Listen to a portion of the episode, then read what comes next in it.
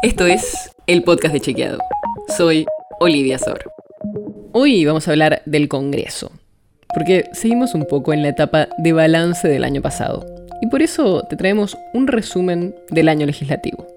El Congreso sancionó desde el 1 de marzo hasta el cierre de 2022 apenas 36 leyes en las 140 sesiones que tuvo. Estos datos son de la ONG que se llama ¿De qué se trata?, que está enfocada en el seguimiento de la actividad parlamentaria. Esas 36 leyes son solo 4 leyes por mes y muestran una caída del 30% en relación a 2021, cuando las cámaras sancionaron 52 leyes. Todavía pueden seguir sancionando leyes porque en realidad el año legislativo no terminó. El periodo legislativo empieza el 1 de marzo y termina el 30 de noviembre, pero pueden extenderse hasta el último día de febrero si el Poder Ejecutivo convoca a sesiones extraordinarias, que es lo que podría pasar ahora. Pero igual la producción de leyes sigue siendo baja en el último año. Hasta ahora, la menor cantidad de leyes aprobadas en un año desde la vuelta a la democracia se dio en 2019, el último año de Mauricio Macri, cuando se aprobaron 37 leyes. Una de las leyes más importantes que aprobó el Congreso en 2022 fue el presupuesto para este año que empieza, y no solamente porque esta ley regula el gasto de todo el Estado Nacional, sino porque en 2021, por primera vez en las últimas cuatro décadas, el Congreso había rechazado el presupuesto.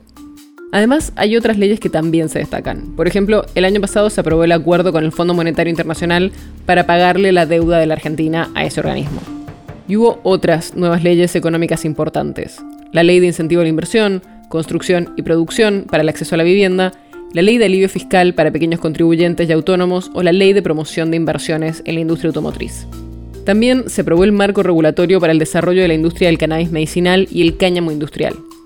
Y se dio la aprobación de la ley de respuesta integral al VIH, infecciones de transmisión sexual, hepatitis virales y tuberculosis, que actualizó la ley nacional del SIDA que estaba desde 1990. Pero también hay varios proyectos que solo fueron aprobados por una Cámara y por ahora quedaron en espera. Es el caso, por ejemplo, de la ley de alcohol cero al volante, una norma que establece la no renovación del certificado único de discapacidad en casos irreversibles, la creación del Registro Nacional de Deudores Alimentarios, la exención del pago de ganancias para médicos que realicen más de cuatro guardias o el Plan Nacional de Cardiopatías Congénitas. Y hay otras iniciativas que el Poder Ejecutivo pidió que se traten, pero todavía no tuvieron avances, como por ejemplo el blanqueo de capitales o un proyecto para la prevención y represión del lavado de activos y la financiación al terrorismo. Veremos qué pasa con todas estas iniciativas en este año que empieza. La nota sobre la que se basa este episodio fue escrita por Juan José Domínguez. Si quieres saber más sobre esto y otros temas, entra a chequeado.com o seguinos en las redes. El podcast de Chequeado es un espacio en el que de lunes a viernes te contamos qué de lo que escuchaste o circuló es verdadero o falso te traemos datos para que puedas entender mejor las noticias.